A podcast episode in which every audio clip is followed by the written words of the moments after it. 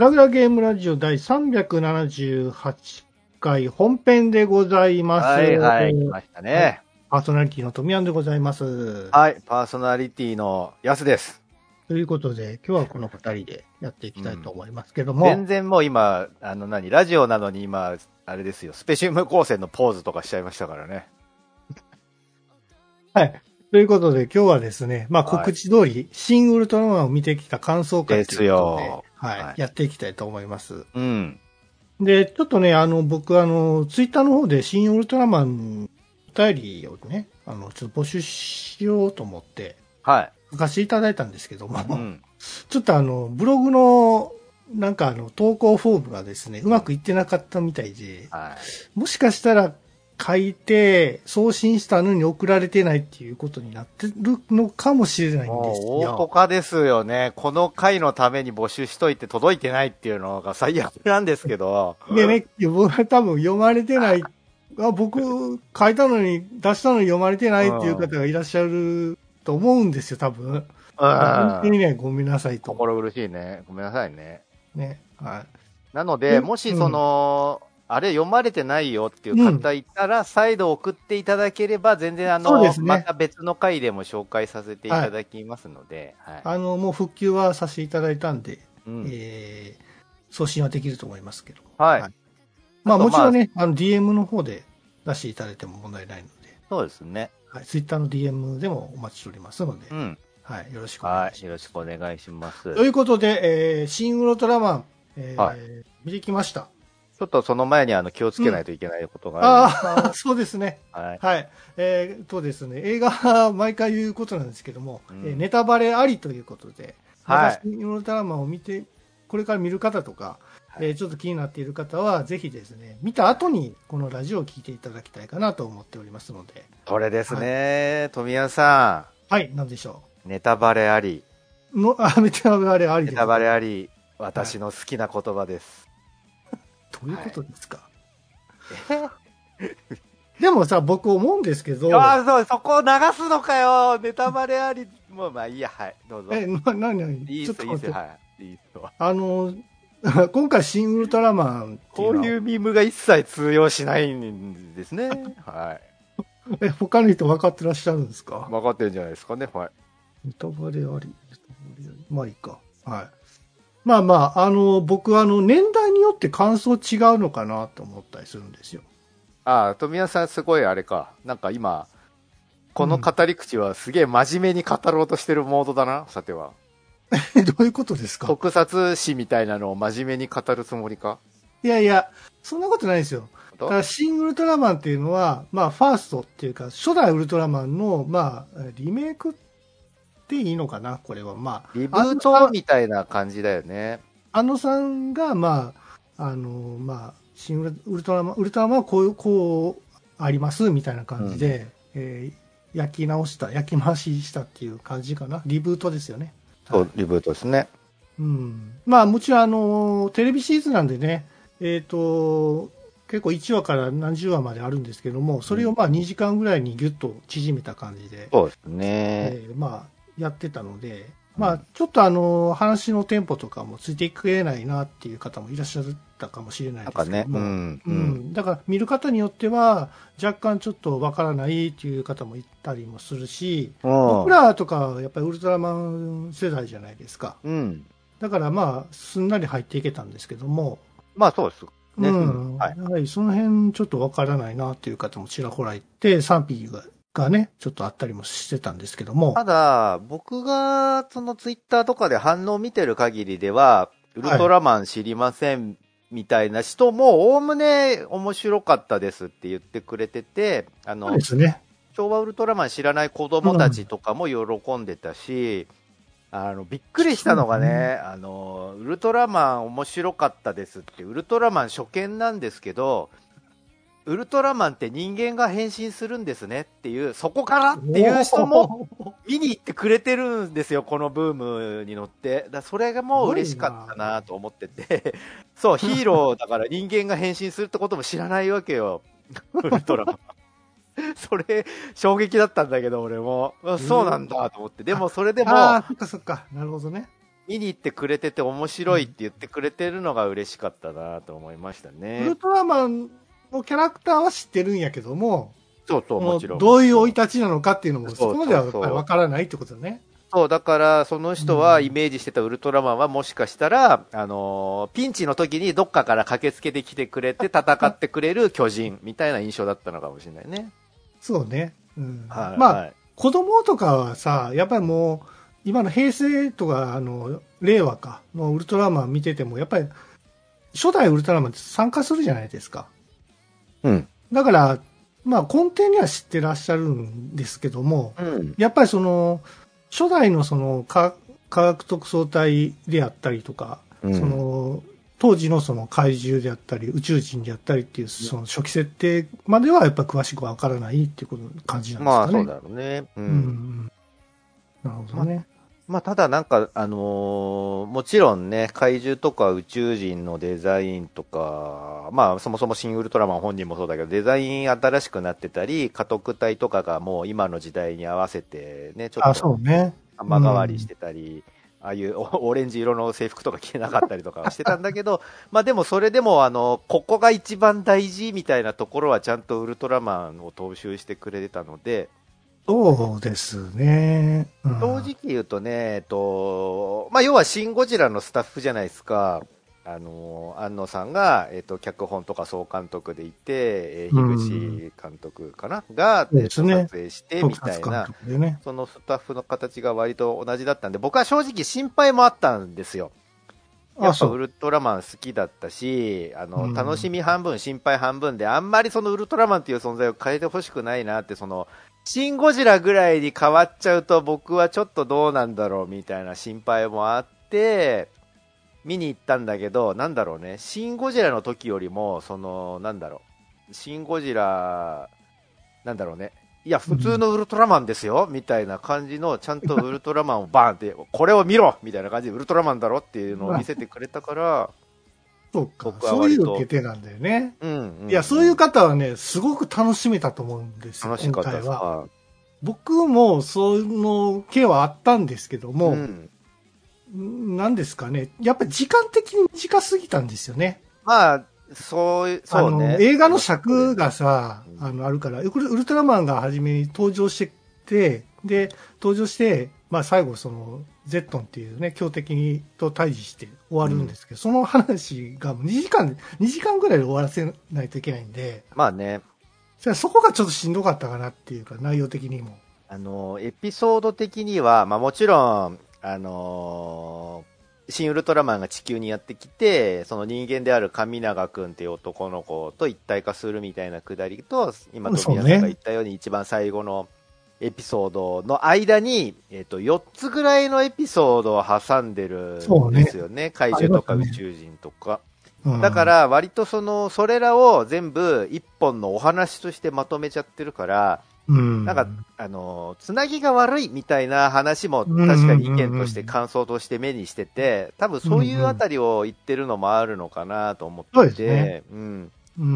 一つのエピソードではなく、本来初代ではそれぞれが一個のエピソードとしてなってたものを無理やりパンってくっつけて一本のお話にしてたから、そこなのかな。ちょっとね、急ぎ足かなっていう、あの、まあ。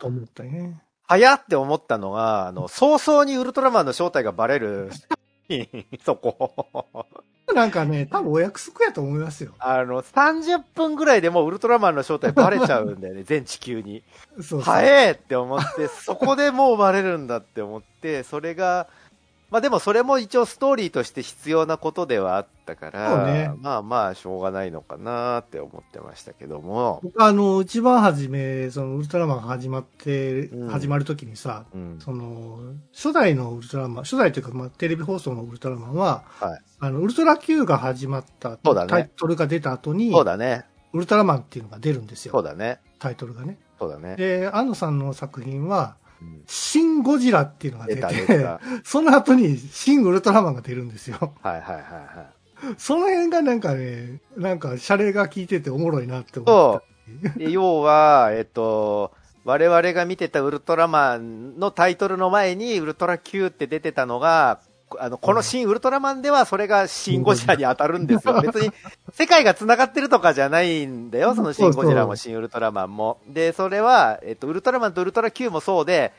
地続きの世界ではないんだけど、その番組の前身としてウルトラ Q があったのが、タイトルからその引き継がれてるみたいなのをオマージュしてるんだよね、きっとあれね。面白いですよね。面白い。そ れそれが分かんないとなんでシンゴジラって思うと思うけど。まあ、若干のシン・ゴジラの俳優さんもね、そうシン・ウルトラマンに出てきたりしてたんで、それも、あの、多分、あの、ほら、ウルトラマンって藤隊員がさ、ウルトラ Q からの客演っていうか、そうそうそうそう。役は違うんだけど、一応引き継いでるじゃないですか。そうそう。そういうことなんですよね。そういうのもあるんでしょうね、きっとね。そうそうそう雰囲気としてね。つながりはないんですけども、そうそうそうそう。その辺の俳優のなんかね、うんやり方っていうの面白いですよね。そうですね。もう、そっからの、あの、冒頭の3分でひたすらあの、ウルトラ Q に出てきた怪獣軍たちを、はい第一怪獣何々、第二怪獣何々って、もう片っ端からその、ポンポンポンポンって出して終わらせちゃうから、もったいないと思って、あやーと思って。レギュラとかいろいろできるでしょ、エピソードが、とか。その最初の3分で1本もう1本作れるのに、とか思って。そうなんだよね。いやー、もったいなかったですね。まあ、贅沢っていうかね、まあまあまあまあ、その、過去にもういろんな怪獣がもう出てたんですよっていうのを、うんストーリーの最初にね、あの、伝えるために、ってことですかね。で、えーネロンガから始まったのかなあれ確か。最初ネロンガーですね、はい。電気を食う怪獣なんですけどもね。で、そこで、まあ、えー透明になるんで、えーうん山の方から出てくるのかな確か。うん。うん、で、家督隊が出動して。まあ、うん家督隊言うてもさ、サラリーマンみたいなもんなんですよ。そうそう、ちゃんとね。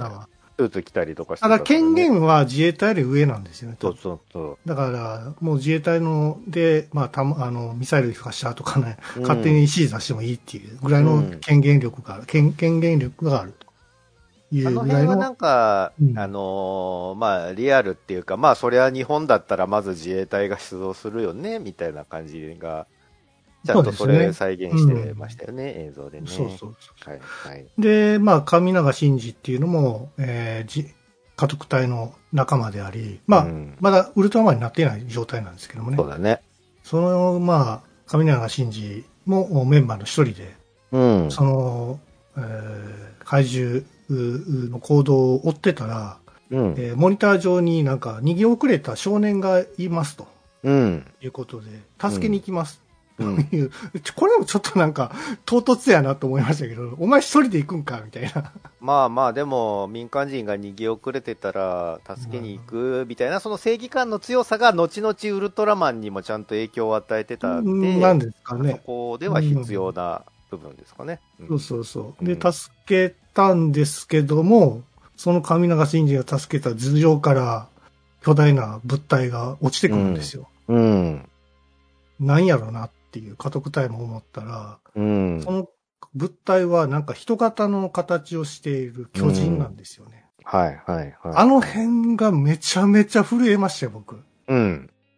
あのね、その、ウルトラマンってさ、その、うんまあもちろん今回は成田徹さんのデザインを踏襲してるんで、あの、カラータイムは当然ないし、ないね。うん。目の、なんかこう、覗き穴も塞いでるんですよ。で、あと背びれとかもないんですよ。スーツ用の背びれっていうんですかね。で、も、ちょっとあの、立ってる部分みたいなのあったよ。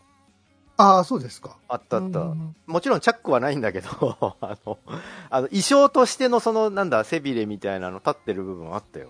うん、で、こう、きょ上から落ちてくるものが、まあ、ウルトラマンなんですけども、はいはい。それがこう、ニョキニョキニョキニョキってこう、なんかね、煙の中から、現れ、現れてくるじゃないですか。うん。で、パッと見たら、なんか、うんか、カラーリングが銀色になってるんですよ、ずっと。はいはいはい。全身銀色。はい。だからまだ赤い、あの、赤のストライプにもなってないウルトラマンなんですよね。うん。あの辺めっちゃ震えましたけどね。あれかっね、こいいと思って。そうそう。最初なぜなんだろうなってちょっと思いましたけど、まあ、その辺もちゃんとね、あの、うん理由が語られてましたけどね、劇中で。そうそうそうん。う。で、その怪獣から、まあ、対峙する話に持ってくるんですけども、うん。そのネロンガのその攻撃は電気光線みたいな感じであ、そこめっちゃかっこいい。かっこいいっていうか、あの、原作のままのあの感じすげえ良かったよ、あの。そうそうそう。角からね、その電気を放出するんですよ。はい、それをウルトウルトラマンの胸をめがけてそう、あそ放つんでこす、もあそこめっちゃいい。ウルトラマンびくともしないんですよ。あそこね、めちゃめちゃかっこいいんだよね。あ うわのー強っていう。初代でもあれやってて、てたねあのーもう本当胸、胸板に直撃してんだけど、俺は全然効かねえぞっていうのは、あの、ドラミングみたいに胸を叩いて、アピールすんだよね。全然効かないみたいな。そうそうそうそう。さすがにシンではそれはやんなかったけど、あの、効いてないみたいな感じはすごい良かったですね。ね。その、うん電気を弾くぐらいのこう、はいはい。感じで、前に前に、ずんずんずんずん歩いちゃうみたいな、ね。ものともしないみたいな演出がすごいよ。あ、これやばいと思って怪獣も後ずったりして逃げようとするんですよ。うん。そこへウルトラマンが、うん。えっ、と、右腕を、こう、垂直に出して、は何をするんかなと思ったら、い。うん。あの、左手をですね、うんあ。の、手前に水平に持ってきて、スペシウムのポーズですよ。はいはいはいはい。そこで、あの、スペシウム光線を発射するという、はいはいはい。くだり。まあ、これはあの、はいはい予告編でも出てましやたけど。たね。あの、スペシウムの威力がうんあまりにもすごくて、うん。山の2、3個を吹っ飛ばしてるっていうぐらいなんですよね。あれさ、あそこもね、あのー何重にも意味があっていいなと思ったのは、まずそのスペシウム光線、ウルトラマンの代表的な必殺技であるスペシウム。光線をかっこよく見せるっていうのと、その威力を見せるっていうのと、もう一つは、ウルトラマン地球に来たばっかだからその辺が雑なんだよね。あの、異星人だからさ、あ、そうそうそうそ 最初来たばっかだから怪獣倒しに来てるんですよ、ウルトラマン。だから怪獣さえ倒せばいいから、あの、地球の自然とかどうでもいいんです。う。そうなんですよ。でそのせいもあって、あの子供を巻き込みそうになって、結果、神永君が死んじゃうんだけど、その足元にいるちっちゃい人間とか、地球のその山とかを気にしてないで、別に山の一個ぐらい貫通しても全然いいっす、みたいな感じでスペシウム打っちゃってるから、そういう演出も込みであそこはすごいいろんな意味があっていいんですよ。そうだよね。そうそうそう。あれがね、あの、ストーリー後半になってくると、その辺にも、あの、気を使い出して、人間というものを理解し始めて、あの、大事にしようみたいな意識がちょっと生まれてきてるから、その辺の差異が、えあそこの演出でね、現れてていいそうそうそうでちょっとあの、うんその、スペシウム打った時の爆風で神永真司がやられてしまうんですよ。はいはいはい、はい。で、子供はちゃんと守る、守ったのかな？うん生。きてたのかな？守ってたよ、守ってた。守ってました？はい。で、それを見て、多分見たと、見たと思うんですよ。あの、うんウルトラマンが。うん。それに、まあ、まあ、感銘を受けて、この、神永真司の行動に興味があるから、そこだよね。そこ、そこですこよ。の神永真司の、その、なんていうのかな、体と精神を、うん。えー一体化し、僕と一体化して、しようという、なんかこう、ウルトラセブンみたいな感じなんですけど、ああ。姿を借りるというんですかうね。ん。あれ、姿だけじゃないですよね。完全にその、心の、何、持ちようとかも全部なんか持ってきそうだよ。だから、ね、まあ、原作、原作とか初代もそうだったけど、要は本当に、あの、うん意識もそうだし、体っていうか命が一体化しちゃったみたいなことで、あ、そうだよね。そうそう。んで、後々に、その、まあ、ね、後で出てくるミフィラス星人戦の時に語られるんだけど、要はその、そこで初めて人間と一体化して、人間と一体化したことによって、あの赤いラインが生まれるわけですよ。初めて我々が知ってるそうですよね。ウルトラマンの姿になるわけですよ。うん。だから本当は、正しくはあの銀ピカの、最初に出てきたあの銀ピカ、全身ピカピカのあれが完全体の姿なんだよね。本当はね。はいはい。そっか、血の色ってことか、あれは。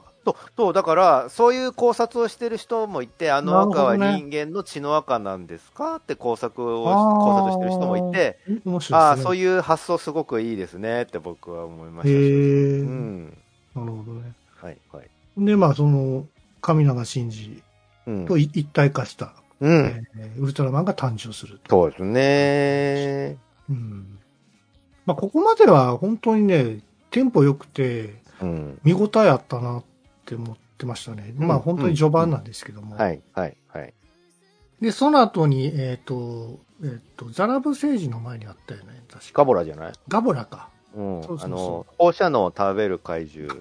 そう、そうそうそう、うんそう、ガボラが出てきて、はい、はい。らそれもウルトラマンがやっつけるんですけども、そうですねあ。のガボラ戦のウルトラマンは結構見応えありましたね。そう。あのー、そうドリルみ。たいな、あの、なんていうのかな、こう、頭がドリルになってて、そうそうそうそう。あの、ガボラって、要は地面を掘って進んでくるから、うんあのー原作だと、あの、あの襟巻きみたいなのはついてんだけど、ドリルにはなってないんですよ、当たり前。そうなんですよねそうそうそう。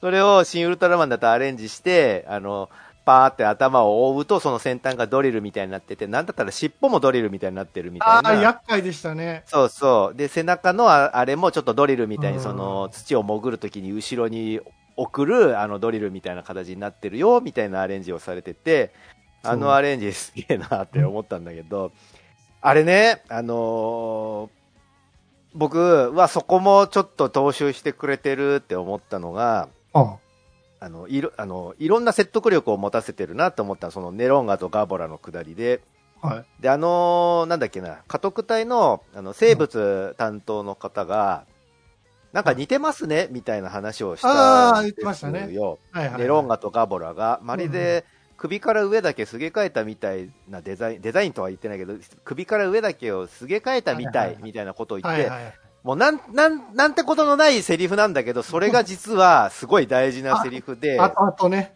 そう、分かってくるんだよね、それが。なぜかっていうと、まあ、要は、その、えっと、ネロンガとガボラは、後々のメフィラス星人が用意した生物兵器で、あの、要はく、実際、その首から上をすげ替えたっていうのはその通りなわけですよ。で、それはウルトラマンをおびき寄せるためだったり、その怪獣に対する脅威を人類に与えるためだったりとかいう意味で、全部メフィラス星人の計画のもとに、だったあの用意されたものだったんだけど、うんこれのすごいところは、えっと、原作のそのネロンガとガボラって実は同じ着ぐるみなんですよ、ベースが。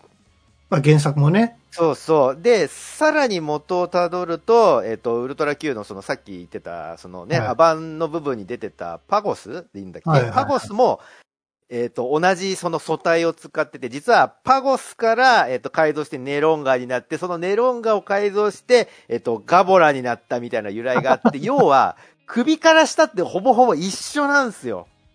で、それを、要は頭の上だけすげ替えて改造したのがその初代の怪獣たちで、で、しかもここですげえって思ったのが、要は今回新ウルトラマンで怪獣たちは全部 CG で作られてるんだけど、その CG も、あの、経費削減のためにボディ部分は流用してるんですよ。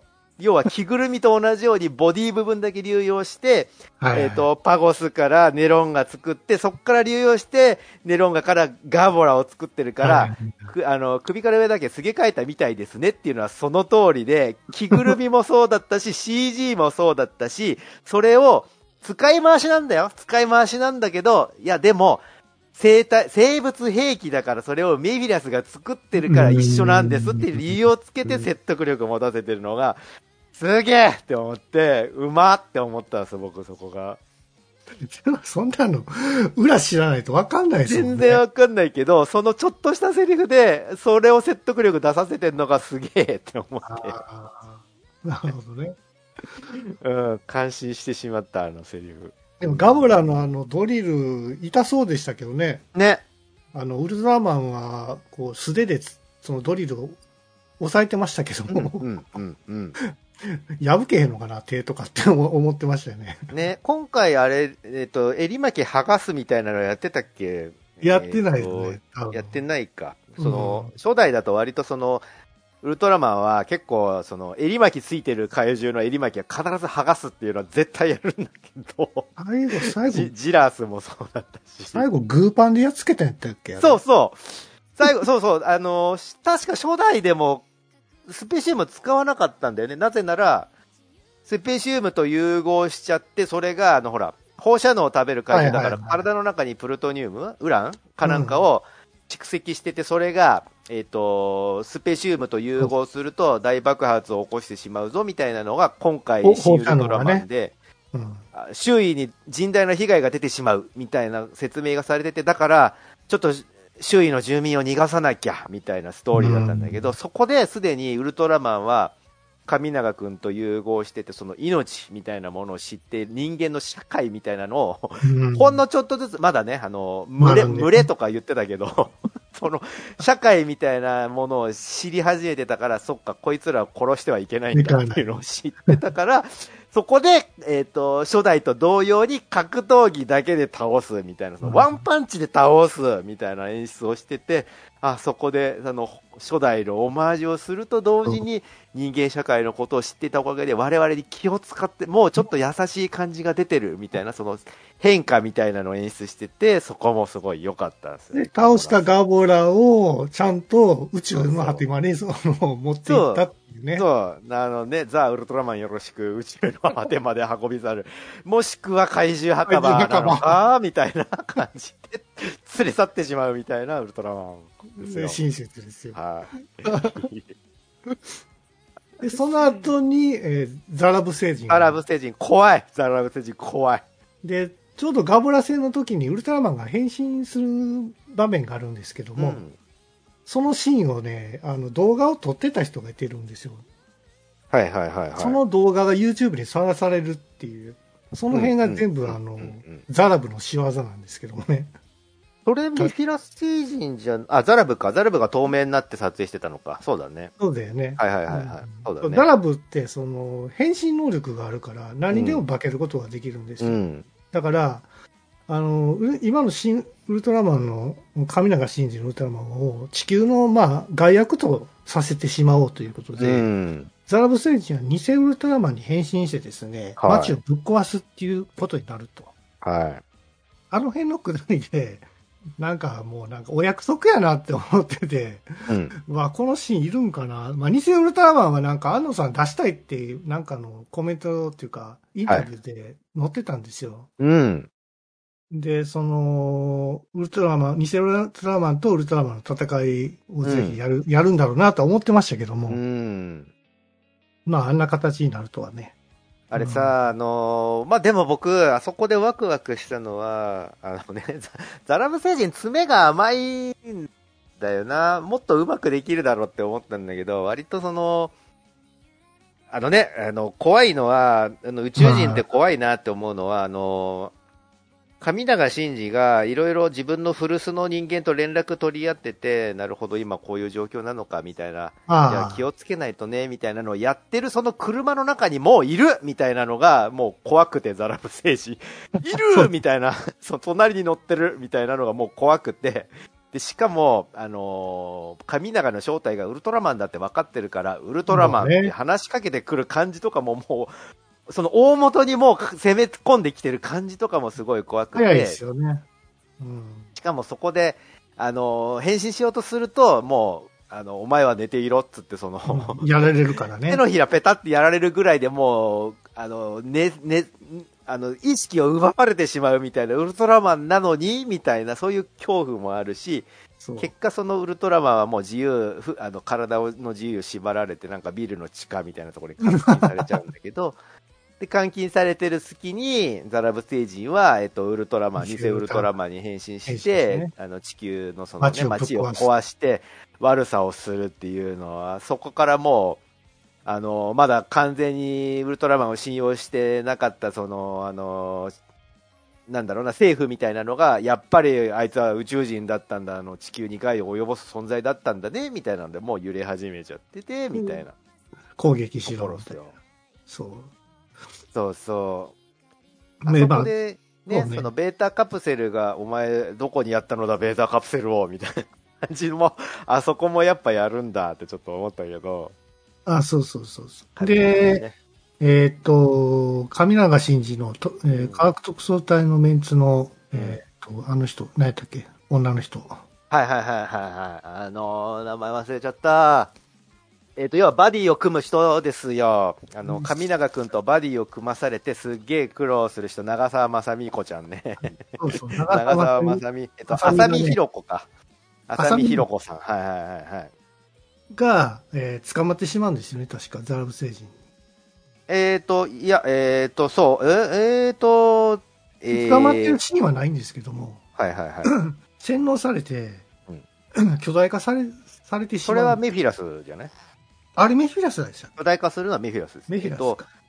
ダラブ星人の方は、えっと、実は、その、ほら、バディを組まされて、最初なんかこいつ全然僕年人で、人間、他のチームのことをまるで信用してね、みたいな感じで、コーヒー入れならいるなら、あの、他の、何？私の分も入れるとか、君も飲むとか言いなさいよ、みたいな感じで切れてたけど、うん。だけど、そっから人間を勉強したその神永真司ウルトラマンが、実は、その、えっと、ダラブ星人に襲われた時に、実はそれに先駆けて、ベータカプセルをこっそり、えっと、浅見ひろ子のバッグの中に隠してたっていうか、預けてたみたいなことで、そっから、うんえっそうそうと、浅見ひろ子が、そのウルトラマンの居場所を、神永真司が監禁されてる居場所を調べて、あの、あの、あれですわ、PV に出てたあの、ドアをバーンっつって蹴りで開けて飛び込んでくるシーン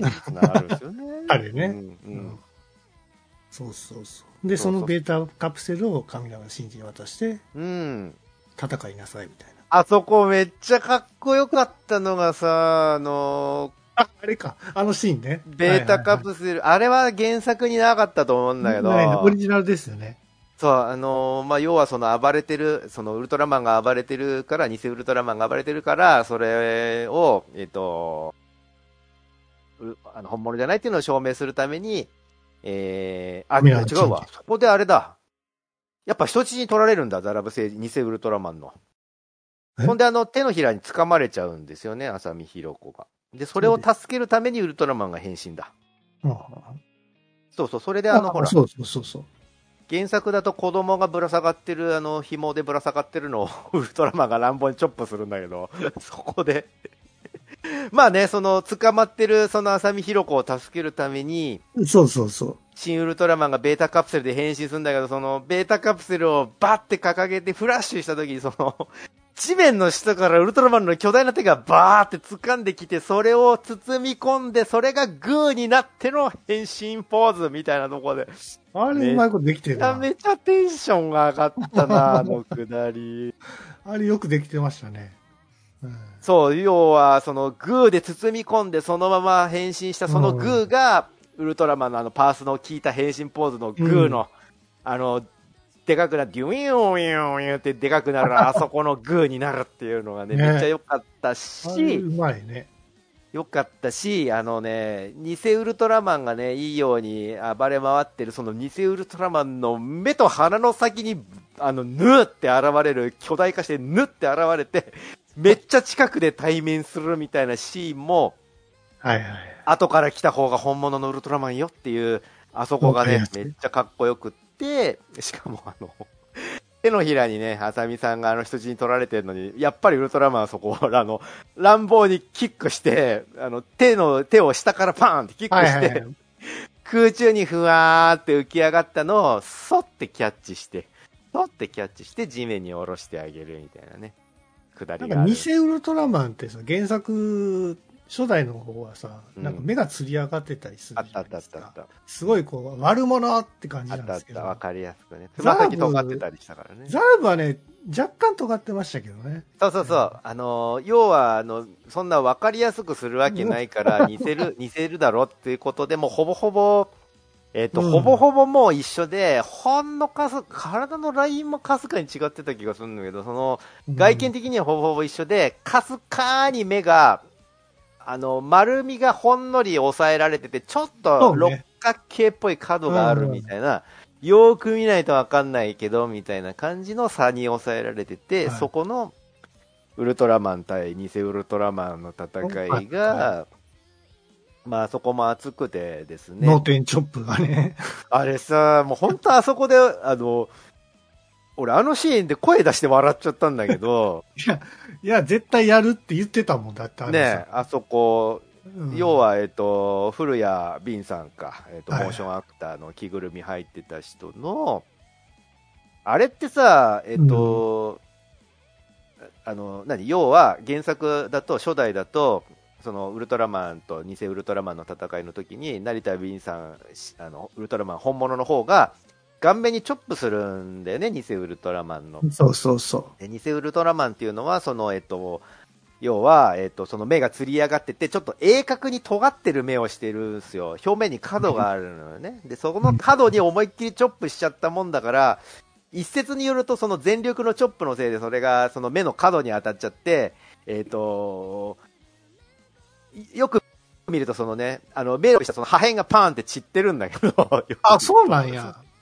げあの、初代見るとちゃんとね、あの、目が割れてパンって飛んでるんですよ。へで、それ今回もやってたんじゃないかなと思ってて、お僕、ーちゃんとパンって飛んでる何かが飛んでったように見えてたから、そこもリアルに再現してんじゃないかなって、ちょっと、今度あの2回目見るときにちょっとそこ確認しますけでど、これはアクターさんが本当に疑っててですね。そう、あの時に、一説によるとあの、手の小指のところにひびが入ってたっていう話で、要は、本当に痛かったんです、あれはっていうのを、あの、はい古谷敏さんが表現をした。本当やったら NG なんですけども、そう、そのまま OK になっちゃったんですよね、あの撮そう、影でも俺、あれは、でも、古谷さんのその、コミカルなやつなんじゃないのかな？だっていかにさ、あの、プロのアクターさんだから、俺、たとえ、ひびの一本ぐらい入っても、やりきるだろって思うのよ。いやね、撮影的には多分あれ NG なんですよ、本来は。本当？あれわとじゃねえのかなでも、あの、安野さんはあの辺が好きらしいんですよえ。わかるわかるわかるよ。すごく人間臭いわかるわかる。動作をしてるウルトラマンが好きらしくて。わかる。で、そこを、まあ、気に入ってて、今回のシン・ウルトラマンにも、あの入れてしまったってことなんですよ、ね。ちゃんとチョップした後に、行っていう、その手をブンブン振るみたいな動きを入れて俺もね、笑ってもしまいましたけど、あそこ、笑うよね、本当にやるんやと。やるんだって思うよね。そうそう。で、その偽ウルトラマンはスペシウムで一発でやられて、いきなりもうザラブになんか、ね、そうそうそうそう。ここで出るんですよ。僕の大好きなね、安崎降臨ですよ。ああそうザザラブとの空中戦ですか。そう、ああれかっこいいよね。俺もうね、ほんと嬉しくてね、安崎降臨、いやー、これですよねって思って、その、いや、もうね、ヒーローなのにね、八崎降臨って技持ってんのもすごいし、本当に真っ二つにするんだっていう、その、初代もね、いろんな宇宙人とかも、あの、次々と真っ二つにしてったりとかするんですよね、その八崎降臨で。もうそれをね、今回もちゃんと、ザルブ星人を真っ二つにしてたのでね、情け容赦なくね、そうそうそう。かっこいいなーって思いますよね。まあ、あっけなくザラブ星人はやられてしまいました。そうそうそうそでその後に、う。はい。うん。その後に最後の、まあ、メフィラス星人が登場と。うんもう実質、ベフィラス星人が実質ラスボスなのではみたいな雰囲気でしたけどね。まあ、当時、その、初代の方も、あの、メフィラス星人とウルトラマンって互角の戦いをしてたんですよね。出た。よかったで、よまだ勝敗がついてない状態で終わったんですよ。はいはいはいはい。宇宙人同士が戦ってもしょうがない。そうだね。結局、なんか引き分けになった試合、試合というか、戦いだったんですけどもね。はいなんかね、僕、うちゃんとん。決着つきましたけども。あ、決結局ついてない。ついてない。ついてないんだつ。いてない。つそうですいてない。ね。そうです。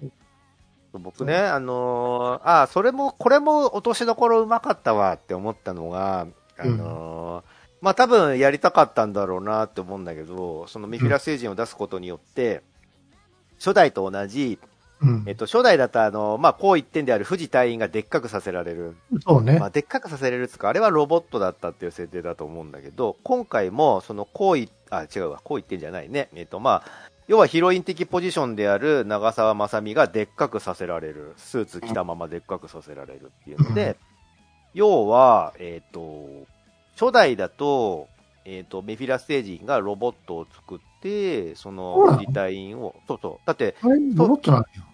その時に本物の富士隊員は宇宙船の中に囚われていたから、初代だと。そっか。そう、子供と一緒に囚われてたんですよ。だから、あの巨大富士隊員はロボットだったはずなんです、確か。うん。ロボットか幻覚、あ、でもビール壊してたから幻覚じゃないね。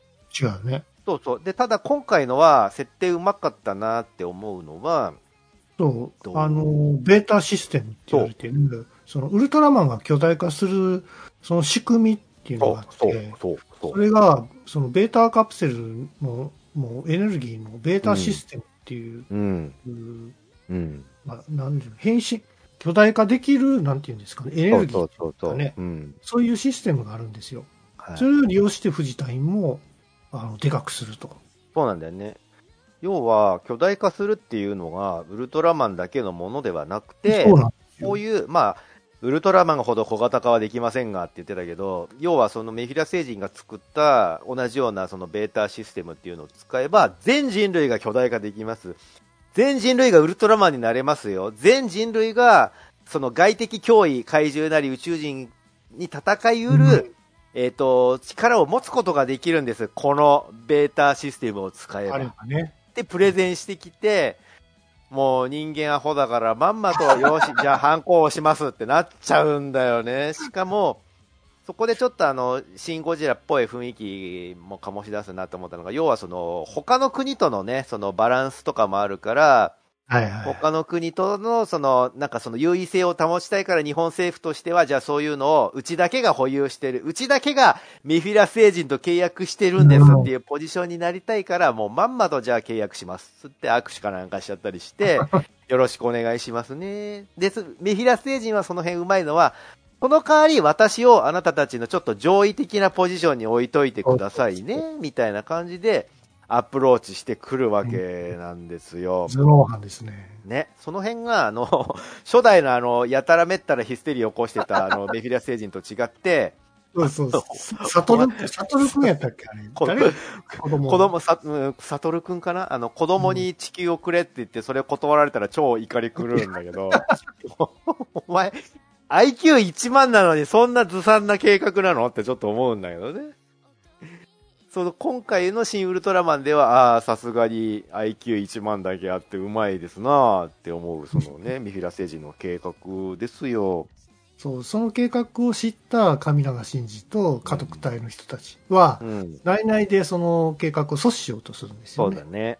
うん。ベータシステム。あそあそこでね、あの、はい宇宙人二人が語り合う場所として、あの、居酒屋でね、語り合うシーンがめっちゃ良くて、ウルトラマンとミフィラス星人が、はいはい。お互いを、あお互い宇宙人同士しな。そうそうそう、あの、ミフィラス星人がちゃんとウルトラマン、ウルそのウルトラマンって話しかけて、居酒屋の中で ウルトラマンって話しかけてるあの絵がね、めちゃめちゃ良くて、はいはい要は、あの、協力しないかってことなんだけど、お互いね、宇宙人同士だし。そうそう。ミフィラス星人の言うことももっともなんだよ。ああやってあのね、ウルトラマンが巨大化しちゃったせいで、そのなんか、他の宇宙人にも目をつけられたりとかしてるから、あの、うん要はその、あの、我々は、あの、地球、あの、ミフィラス星人はね、地球が好きなんだと。うん。で、地球の、その人間が好きなんだって、それは多分本当なんだと思うんですよ。ただそれは、あの、要は自分より劣る、あの、小さきものとして神的な目線で好きっていうことを言ってて、で、ただはいしその、えっ、と、ベータシステムで巨大化することを、要は兵器になり得る、全人類が兵器になり得るってことを、えっ、と、それを、えっ、と、その、要は何？その、うん。武器としての資源として他の宇宙人にいいように使われるのを私は避けたいのだ。だから管理をしたいのだ。それに。力を貸せ、ウルトラマン。って言うんだけど、それをウルトラマンは悩んだ末にノー。いや。お前に力は貸さない。つって突っぱねるシーンで、そこで、あのーその協力体制がご破産になるっていう、その飲み屋のシーン。飲み屋でね。そんな大事な話を飲み屋でやってるのがめちゃめちゃよあのくて。後さ、ウルトラマンとさ、別れるじゃないですか。うんお題を割り勘でお願いします。割り勘でいいか、ウルトラマンって、そう、そこ。あれ笑ってもうたわ。あれね、大事なんですよ。おごるよとか言ってもいいんだけど、ミフィラス星人は。あそこであえてウルトラマンと割り勘にするところがいいんすよね。あそこ割り勘やねん。割り勘そうそうそうそう。なんですよ。あそこはね、割り勘にしないとダメなんですよ。で、そのウルトラマンは、そのベータシステムを阻止する。そうでそうそう。えー、メフィラス星人と対峙するんですよね。要は、あそこのシーンって、要は、うんメフィラス星人がもうすでに、あのー日本政府ともうベタベタになっちゃってて、もう完全に、もう、契約は成り立ってるから、それを阻止するっていうのは、日本政府に反旗を翻すことになるんだよね。で、それを。家督隊にも相談して、家督隊も、要はその、日本政府に反することをしてくれ、みたいなことを頼んだりするわけなんだけど、要は、あのシーンでは、日本政府にちょっと敵対するウルトラマンになっちゃってるんだよね、あのシーンだけはね。まあ、その、周りの人間分かってないからね。分かってないから。そうそう、ミフィラス星人にいいようにされてるの分かってないから、それをもう力ずくでも、俺は人間が好きだから力ずくでも阻止するっつって、それに家督隊も力を貸してくれるシーン、あそこですよね。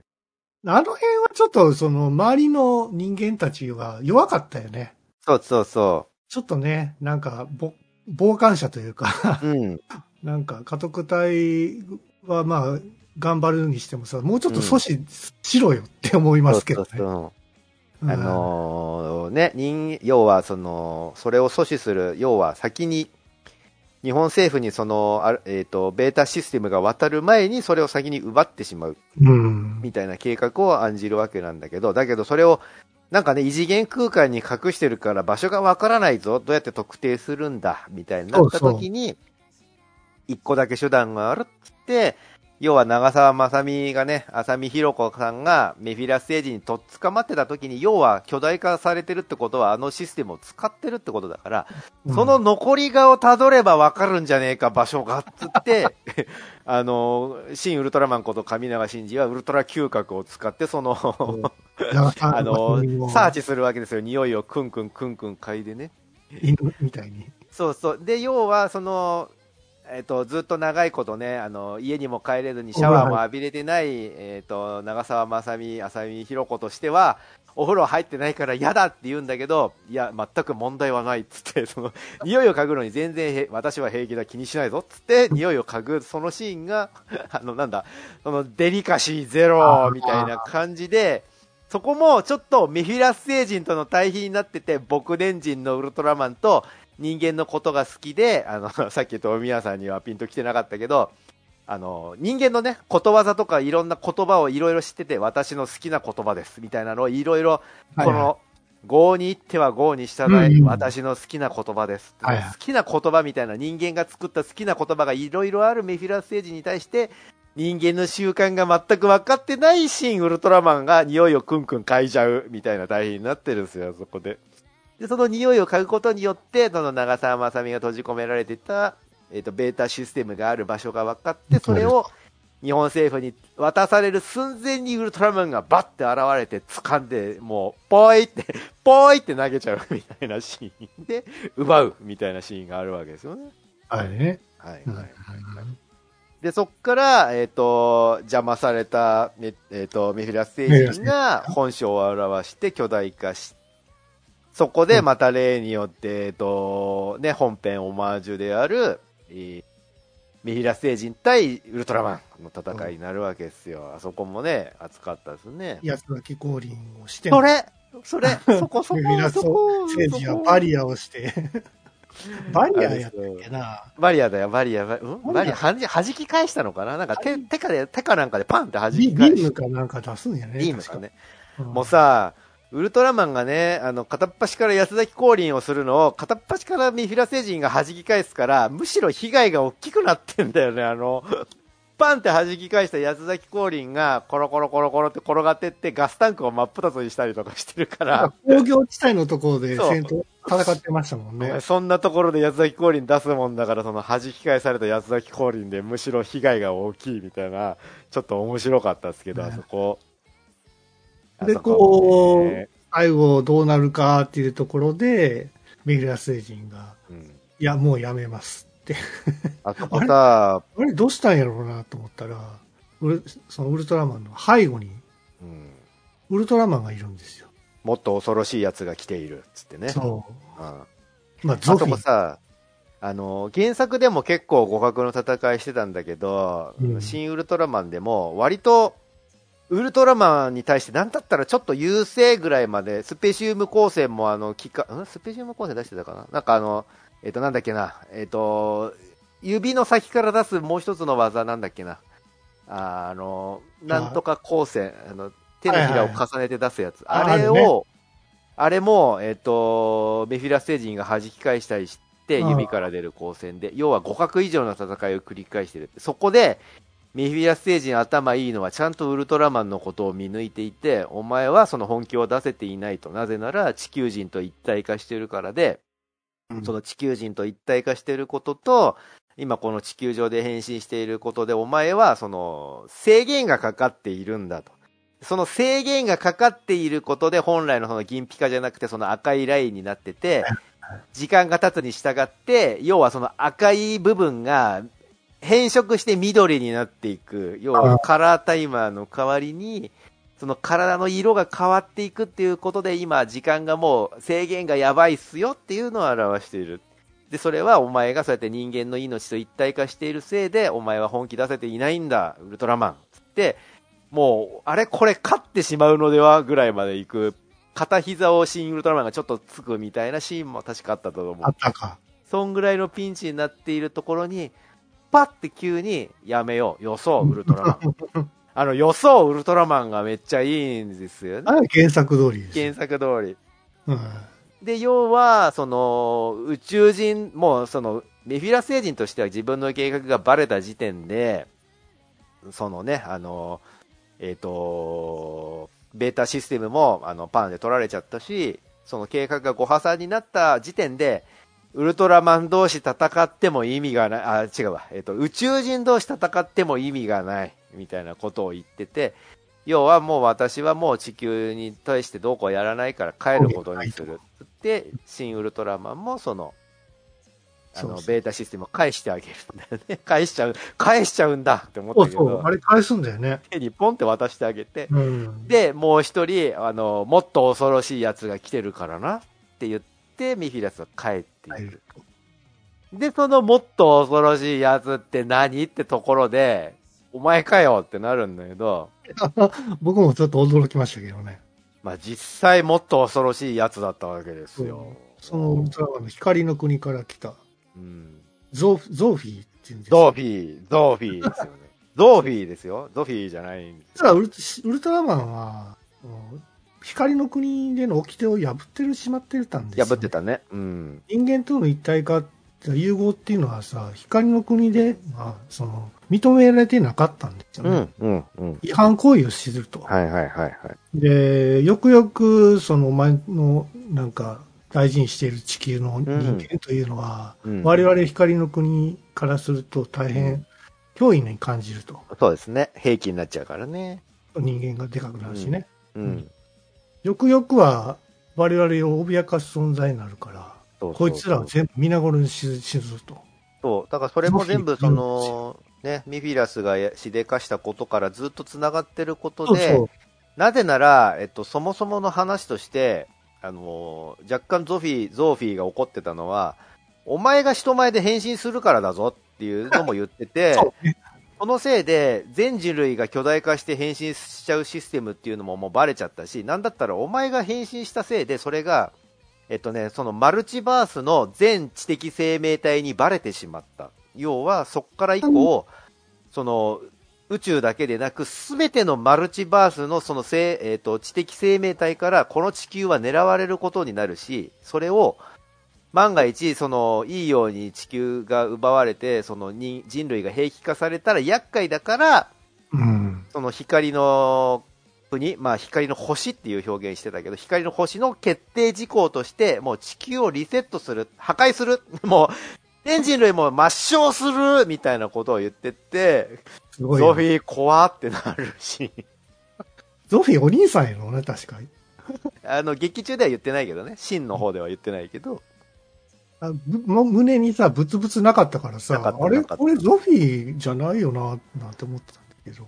そうあれでも、えっと、えっと、成成田さん？成田徹さんの、うん元デザインのゾフィーが、あの、銀ピカのボディに黒いラインだったから、一応それを踏襲はしてるんだよね、デザイン的に。後付けなんですよね、物そうそうそう。そう。うんだから一応、その、ゾーフィーっていうのも、まあ後で理由わかるんだけど、その、はいゾフィーが昔間違えて、えっ、と、敵の宇宙人としてゾーフィー星人みたいな感じで、その雑誌とかで紹介されたのを元にしてるわけなんですよね。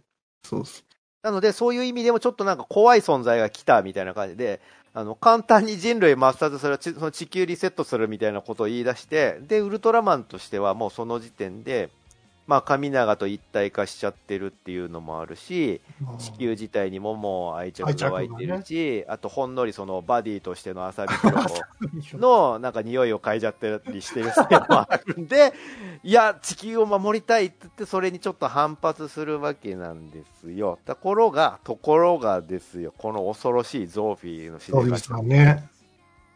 いや、もう、俺はもう地球を、あのもう消滅させるために来てるから、ここで最終、あの、最終兵器を使う。兵器？あの、なんか、なんか黒と黄色の謎のあのくるくる回るのを、もうこれを展開するっつって、それをふわーんって出すと、それがどんどん巨大化していって、衛星軌道上に展開するぞ。っつって、その衛星軌道上。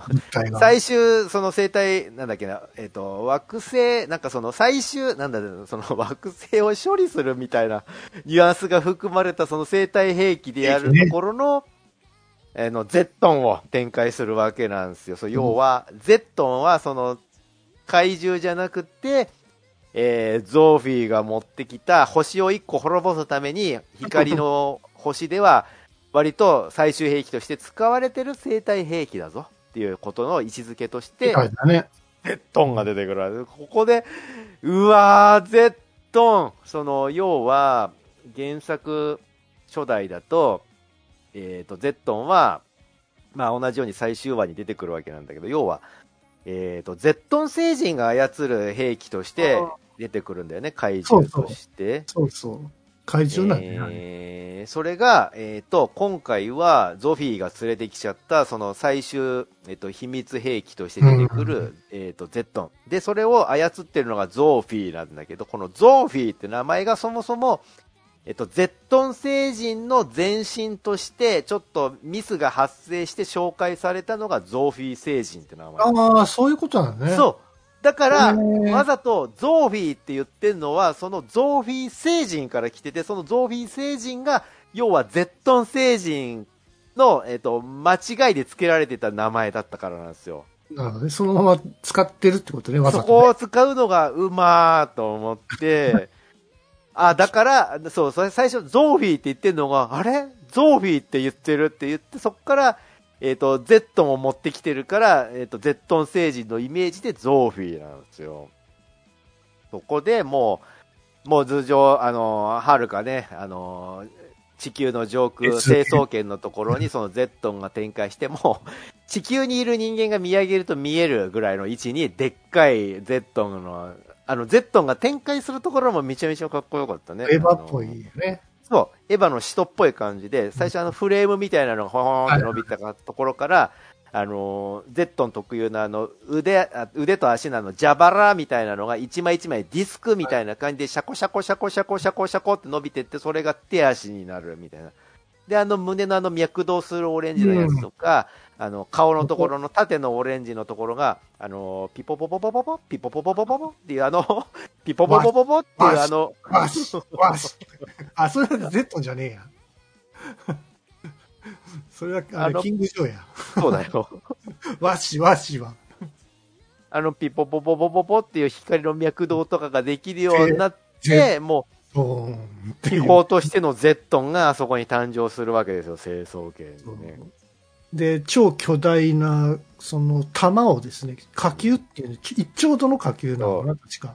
それを地球にめがけて 落とすんですけど。あそこのね、絶望感がすごかったのが、その、一戦、一丁度の火球を地球に放ったらどうなるかって、その、ね、初代でも一応必殺技としてあったんですよ。ゼットンの必殺技は一丁度の火球みたいなことが書かれてて、はい一丁度ってなんやねんみたいな話になってたんだけど、それをね、ちょっと科学的に検証してみると、家督隊のメンバーがね、一丁度の話を、一丁度の火球を地球に放すって言ってるぞ、あいつが、つって、で、それをじゃあ調べてみます、つって、その、実際にね、あの、検証してみた結果、あの、太陽系が蒸発すると。一丁度の火球で。地球どころではない。太陽系全体が消滅します、みたいな感じになっても、いよいよ地球はやばい、みたいな感じになるところ。そこで、うまいなーって思ったのがあ、ちゃんとそのキャスティングも考えてるんだって思ったのが、うん、えっ、ー、と、あの、滝くんだっけかな？あの、ちょっとオタクっぽい科学オタクみたいな。ああ、井出、井出じゃないかな。そうそう、井出のポジションなんだよ、あの人多分。うん、で、あの、テーブルの上にね、いろんなあの、サンダーバードとかの プラモデルとかを並べてる、オタクだね。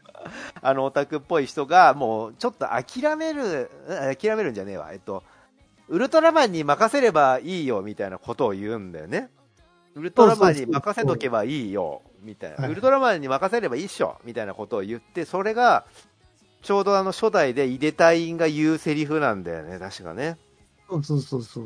なんか、結局倒すのはいつもウルトラマンそうそうそう。で、それを、あの、確かね、あの、30何話の、あの、怪獣酋長ジェロニモかなんかの時にそれを言うんですよ。入れたい、お調子者の入れたいんが、まあ、ウルトラマンがちょちょっと倒してくれますよ、みたいなことを言って、それって、あの、要は、見てる我々も、要は、あの、家督隊で変わらない。だけど、あの、ウルトラマンがね、そこで現れて、結局怪獣を倒してくれる。めでたし、めでたし、みたいなのをずっと繰り返してやってきたから、見てる側の気持ちの代弁でもあるんですよね、あれって。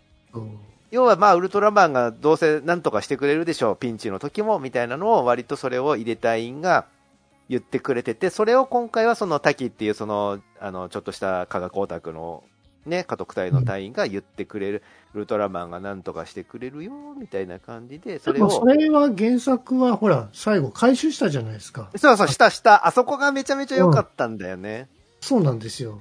だから今回もそういうオチなのかなと思ったら、ちょっと違ってましたね。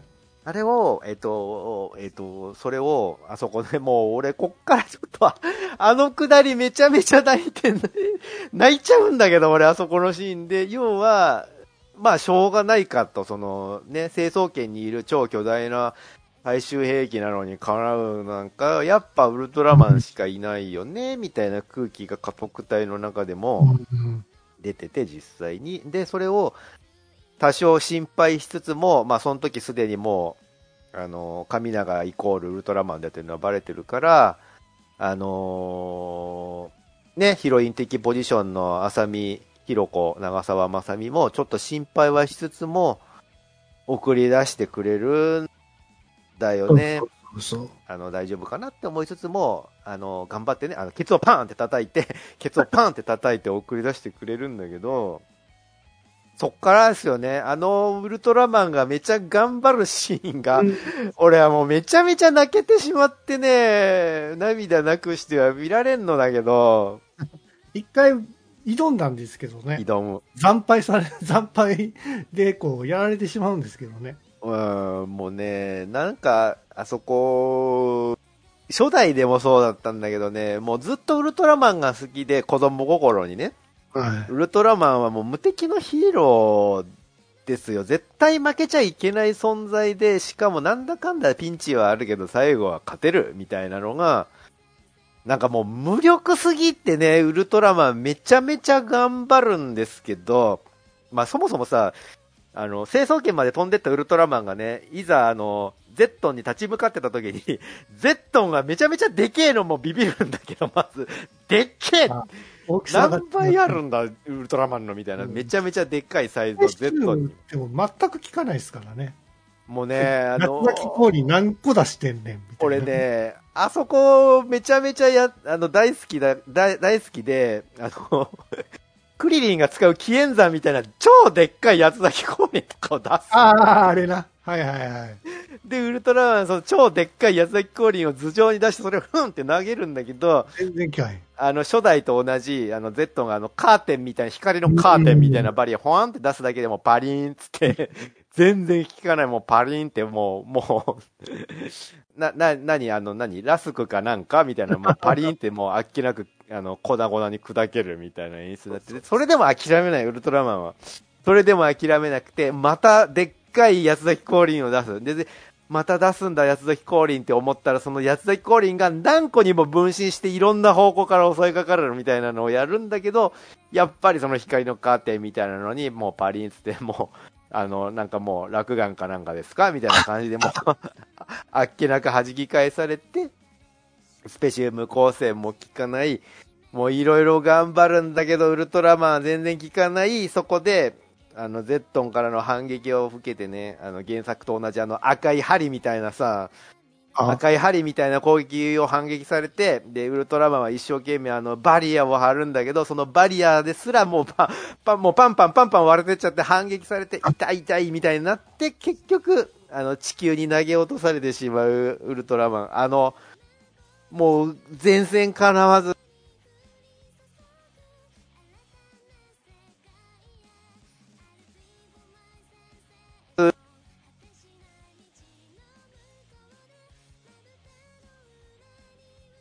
もしもし？あ、なんか声が途切れましたけど。どの辺まで喋ってた？俺、今途中で、ま、あの、善戦叶わず、そうそうそう、ディスコード、今ディスコードが落ちちゃってね、途中で、その、ウルトラマンが善戦かなわず、その、ね、Z の反撃を受けて、もうボロボロになって地球落ちていくシーン、あそこがめちゃめちゃね、うん。泣けるシーンでもうボロってきてしまったんだけど、もうあの時俺もう、子供の頃の気持ちが蘇ってしまってね、がウルトラマン頑張れって思いながら応援してた。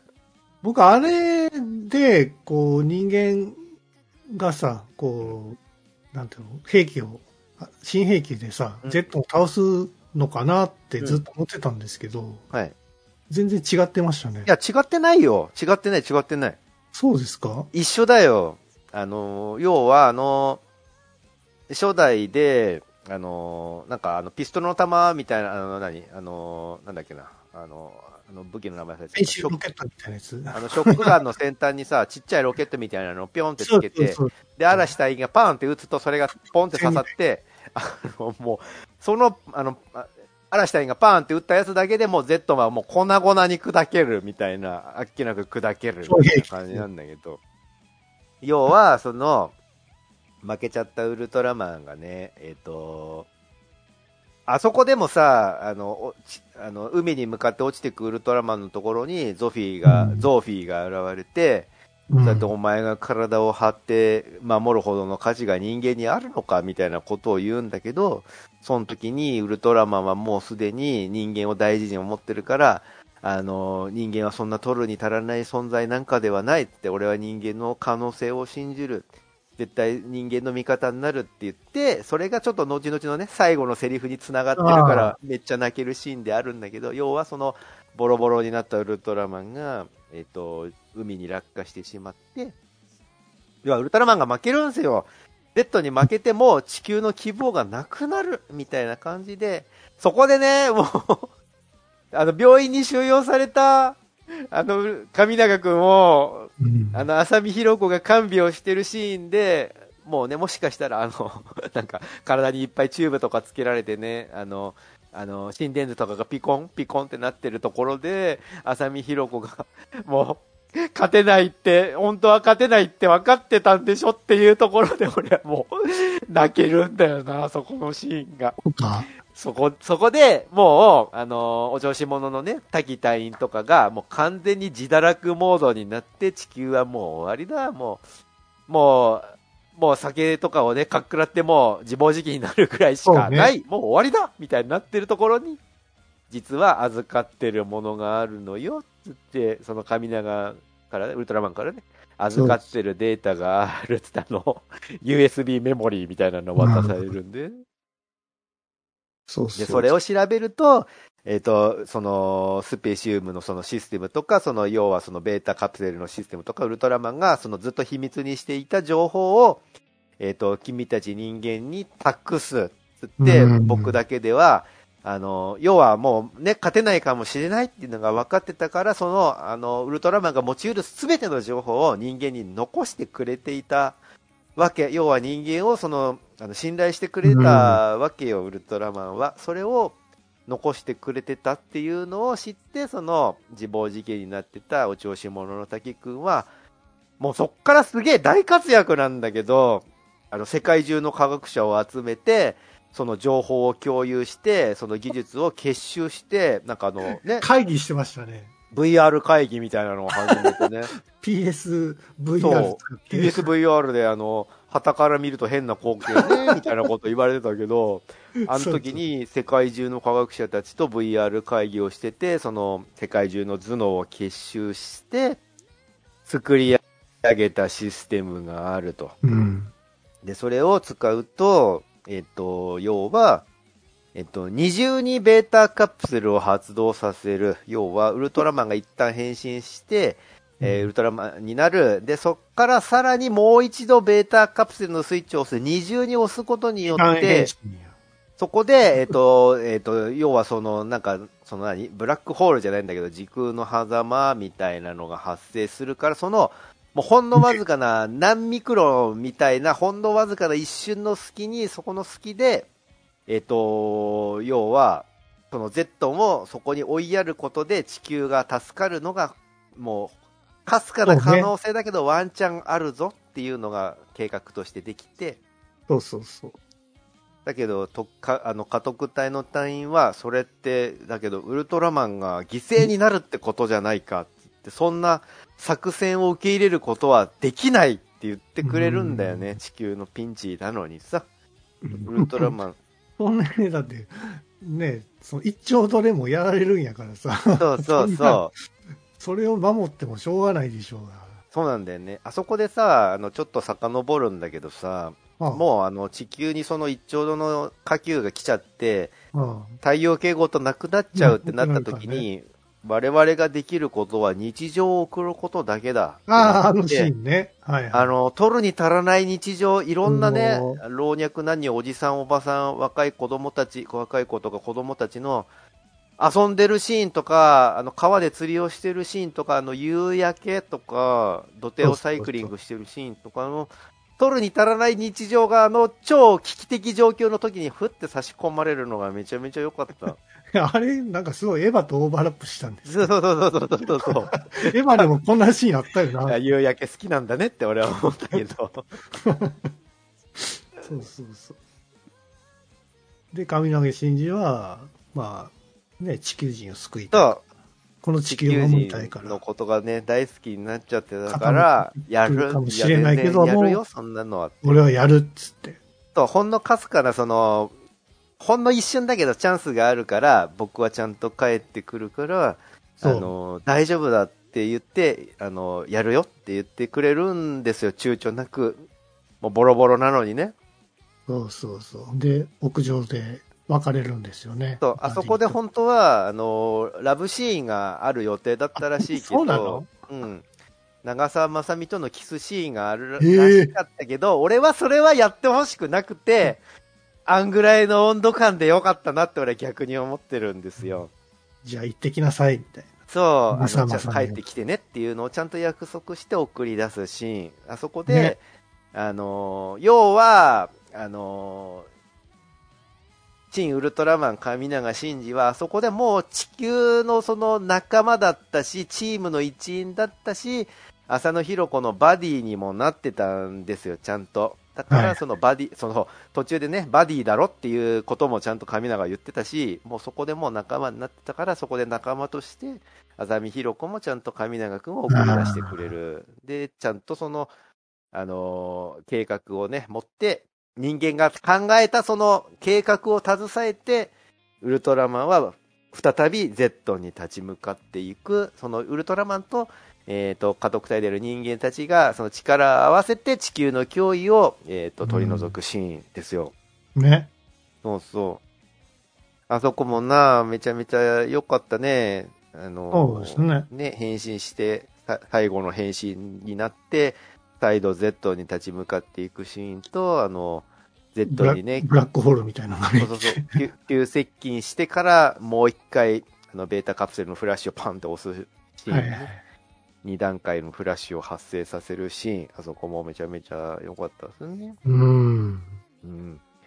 そう、なんかね、あのーちょいちょいね、新ウルトラマンでも、あの、原作のオマージュなんだけど、うん。あの、人形みたいなウルトラマンがやっぱ出てくるんですよ。ぺ体をピーンとした、あの、飛んでるところのウルトラマンが出てくるんだけど、まあ、そうですね。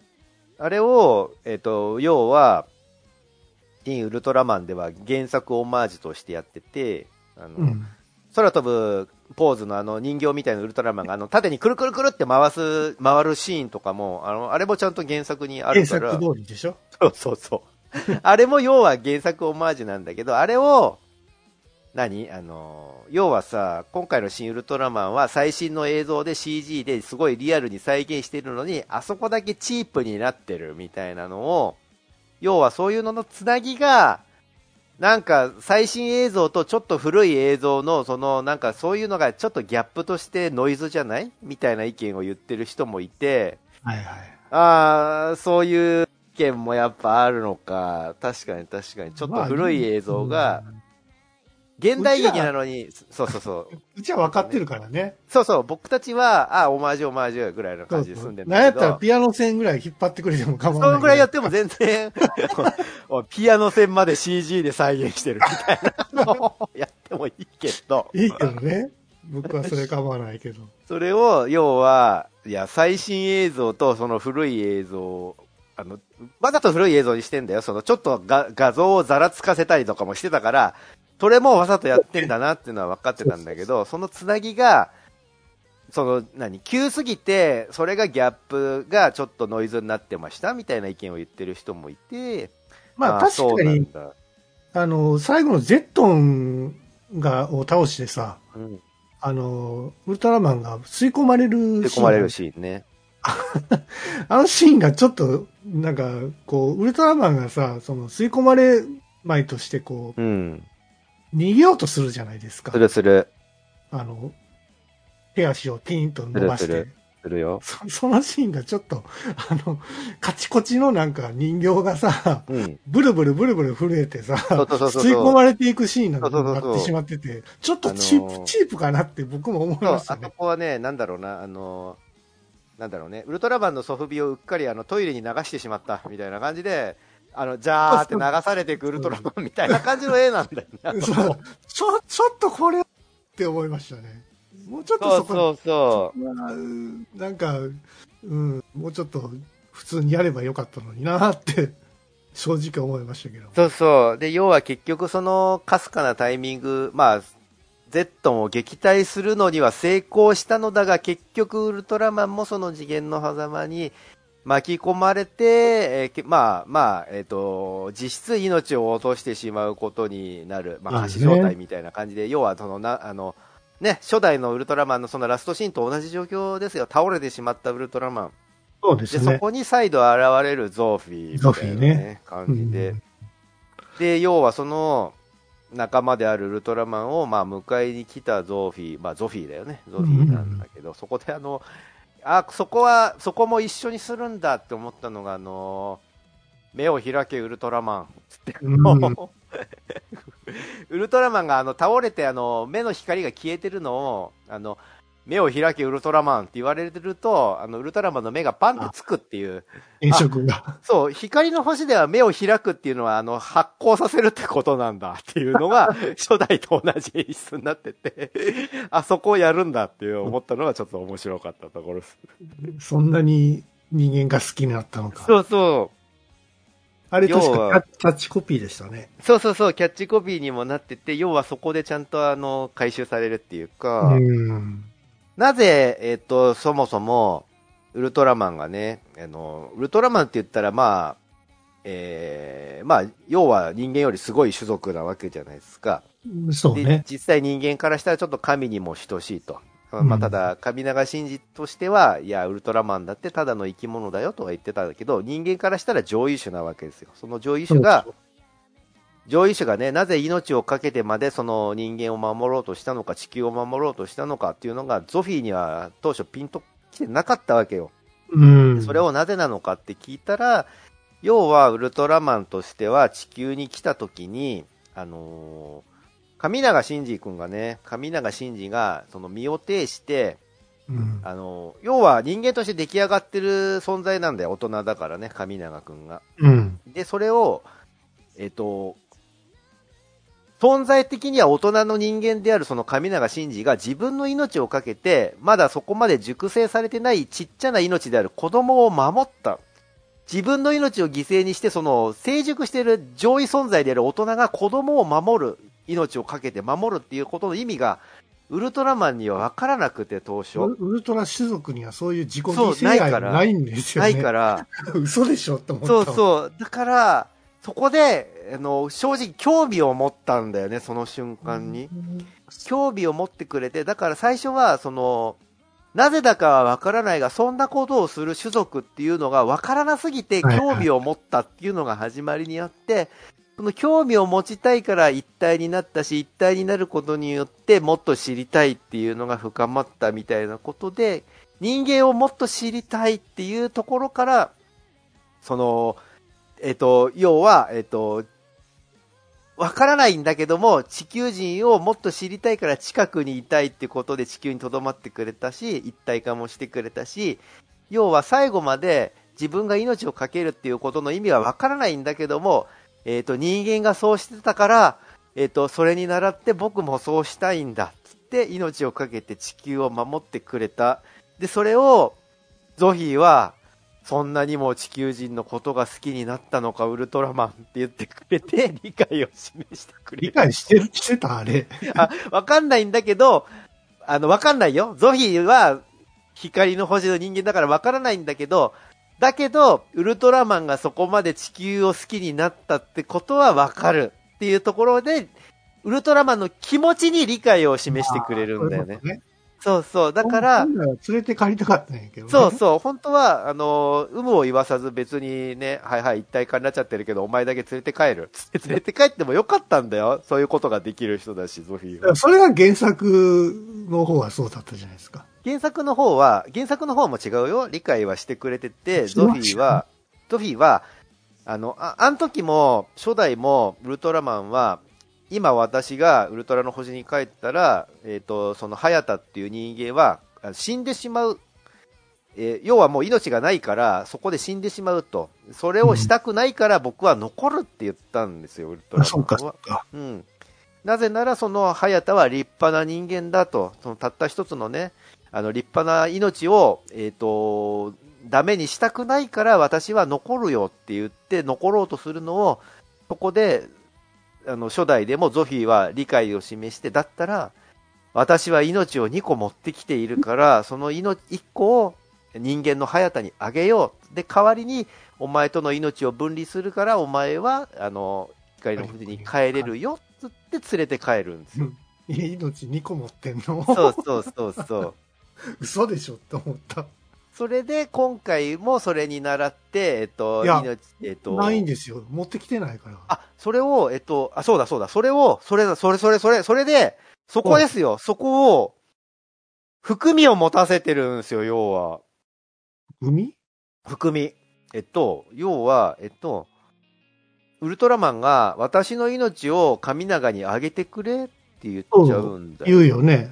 で、その代わり、まあ、要はそのしウルトラマンは死んじゃうから、うん。で、死んじゃうことによって、えっ、と、まあ、神長は人間として生きていくし、うんえーそれで、えーウルトラマンは死んでしまうみたいな感じで、で、それをゾフィーは、そう、その時ね、もうゾフィーって言ってたのは、ちょっとゾフィーっていうイントネーションが微妙に本来のゾフィーに変わってた気がしてて、そうなのや。呼び方で微妙に変えてるのではっていうのは、これは僕の試験です。エコー、エコーがかかってたからじゃないそうそうそうそう、それもあるんだけどゾフ、ィ、ゾフィ、ゾフィ、って言ってた出てきた当初はあからさまにゾーフィーって言ってたのが、うん終盤のあの寝てるところの枕元に立つシーンでは、ゾフィーって言ってた、ちょっと優しい感じになってたから、うんお兄ちゃんゾフィーだっていう感じにちょっと僕はなったんですよ。そこで、そのウルトラマンの言い分に分かった、そんな、そんなにも地球の、地球人のことが好きになったのか、ウルトラマンつって、えっ、と、その意図を組んでくれて、うん。結果、神長は、パって目を覚ますんだけど、で、そこのね、あの、浅見ひろ子も、ちゃんとそれを、あの、神長をちゃんと迎えてくれて、ちゃんと帰ってきたのね、めでたし、めでたしってなったんだけど、そこで、うんウルトラマンがどうなったかには触れない。そうなんですよね。そこ、そこ、そこですよ。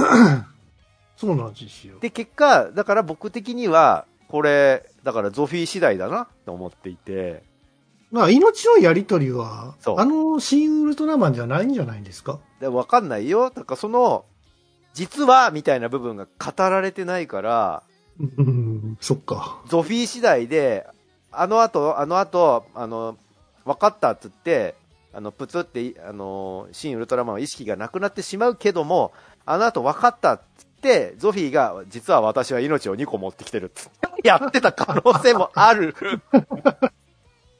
あるんですよ。そっか。そうそう、だからわか、含ませておいて、結局そこは、あの、濁してるっていうか、分からせないようにしてるんだけど、まあね。そう、だから、うわ、続編見たいなーってちょっと思ってしまったよ今こうウね。ルトラマンがさ、でかいところから、だんだん縮小していくじゃないですか。そうそうそうそう。あの辺の演出も、なんか、あれでしたね。原作のまんまでしたね。そうそうそうそうね。逆戻りするみたいなね。そうそうそう演出がちゃんとで、されて神永いたから真司が目を覚まして、そうそうそうそう。エンディングテロップ。そう、そうなんですよ。で、あの、M87 星雲の、うん、あの、曲がかかるんですよ。そうね、いいですよね。あの歌、あの歌は結構いいですね。めちゃめちゃいいですね。う。うんん。はいはい。はい。そんな感じの流れでございますが。そうそう。だから、あの、あの、わ作られないよ。あの、作られないんじゃないかなって言われてるけど、あの、新ウルトラセブンが出てきた、作ら、もしね、新ウルトラセブンが作られた時に、うん。要は、あの、ウルトラセブンってさ、あの、怖い宇宙人がいっぱい地球にやってくるエピソードだったわけなのよね。そうね。で、それってなぜかっていうと、この新ウルトラマンの中では、そのウルトラマンが変身しちゃったことによって、いやいや、あの、この地球の住んでる人間全員が巨大化できますし、その兵器としても運用ができるんですよ。要はその、あの、戦力としての宝庫なんですよ。その、誰にも手つけられてない宇宙の中での、あの、これもうミッケモンですよみたいなのを言っちゃったことになるわけなんですよね。その、ゾフィーが言ってたけど、全マルチバースの知的生命体に知られてしまったっていうのはそこに繋がってるわけで、要はそこから、もし万が一新ウルトラセブンになった時に、その、いろんな宇宙人がその地球に攻めてくることの理由にもなってるわけですよ、そこはね。はい。うまいわーと思って、うわー新ウルトラセブン見たいってなっちゃうよね。作るんじゃないですか？多分あの、今でもすごいあの、お客さん入ってるからね。そう、すごいよね。もう10億円超えてるんでしょ？はいい。はい。ね大ヒットですよね大ヒット。上映中。まだ公開して1週間足らずですからね。うん。すごいですからね。はいはいはい。まあこれでも日本、アジア圏でしか受けないんじゃないですかね。いや、でもね、あのーあのーギルレモ・デルトロ監督とか、パシフィックリム、パオシフィックリムのね、ね。とか、あの、あとあれ、あのーガーディアンズ・オブ・ギャラクシーを作ったあの監督とか、もう大絶賛だったらしくあ、て、そうなの？そう、あの樋口監督と、あのー話したらしいんですよ、あの、死者の後に。でえあのもう、あの、何？あのーオンライン会議で、もう、うん超興奮してたって言ってた。ええ耳を後で。デルトロさんは本当に好きやからね、怪獣。そう、だただ、デルトロ監督は、バルタン星人出して欲しかったんだろうなって思ってて、バルタン好きだから、あの人あんた好きやね。うん。まあでも、ね、あの、ウルトラマン好きな人間からしたら、まあ我々もそうだったように、きっと楽しめたんじゃないかなって思いますね。もまあ次ね、うう、そうそうそう。次回作やるとしたら、シン・ウルトラセブンになるとは思いますけども。ね、そう、こういううね、んやりとりを、あの、なんだろうな、僕は、あの、楽しめたんでよかったって思ってるのは、要はこういう話を、まあ、トミヤンとかもそうだし、グダラジを聞いてくれてる人にもこうやって話せるし、あと、ツイッターとかでも、まあ、僕、あの、友達と見に行ったんだけど、その、見に行った人とも、その後、見終わった後、あの、居酒屋行って、ね、うんウルトラマンとミフィラスよろしく居酒屋行って、うん割り勘にしようウルトラマンってやってたけどはい、そのやりとりを、あの、新ウルトラマンの感想をいろいろ語り合ったりとかしてたし、そういうやりとりができるのが嬉しくて、はいはい。それがね、あのーあの、面白くなかったよってなると、うん。まあ、それはそれでその人の意見だからいいんだけど、要は、楽しめた人たちがそうやって、あの、語り合ってるほどには楽しめなかったのではないかなって思って、あ残念だったですね、とは逆に思ってしまうんですね。うん。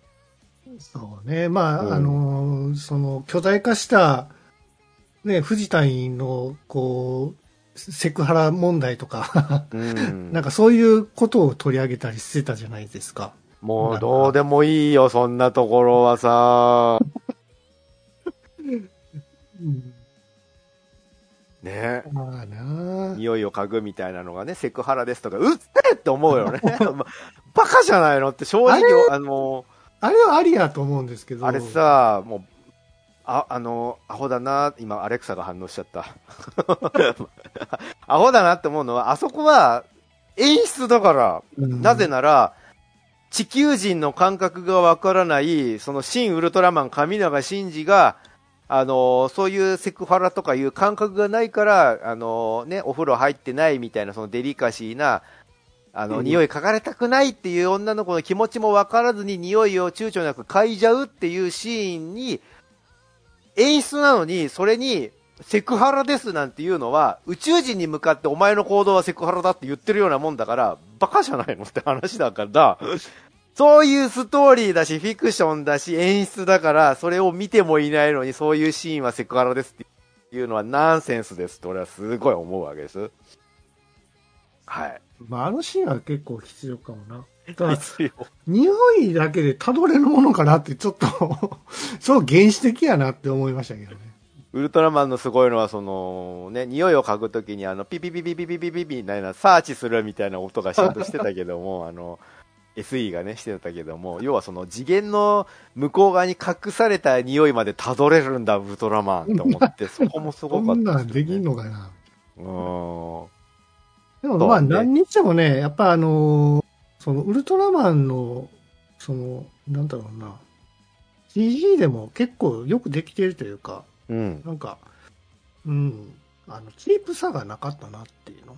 そうだよね、あれ。まあチチープさがあり、わざとあったりするところもあるし、わざとやってたけどね。でも、なんかちゃんとした巨大感とかも出してたし、なんかその、そなんだろう、その、なんだろう、宇宙人として書いてくれてたなっていうか。う。あれさ、気持ち悪いの、いやわざとさ、あの、うん知らない人がね、うん、あれ、アレクサが反応してる。クサが反応してる。でね、あれね、ウウルトラマンを知らない人が最初、最初気持ち悪かったって言ってたのよ、感想で。最初気持ち悪かったけど、最後はすごいかっこよくて、ウルトラマンが好きになったみたいなことを言ってて、そ,、そうねれってそういう演出、まんまとそういう演出になってたから、あの、うんうん最初にさ、地球に現れたウルトラマンがさ、あの、ポーズつけるでもなく、ふんって立ってるだけのウルトラマンって、本当宇宙人の立ち方って感じでうん気持ち悪いんだよね。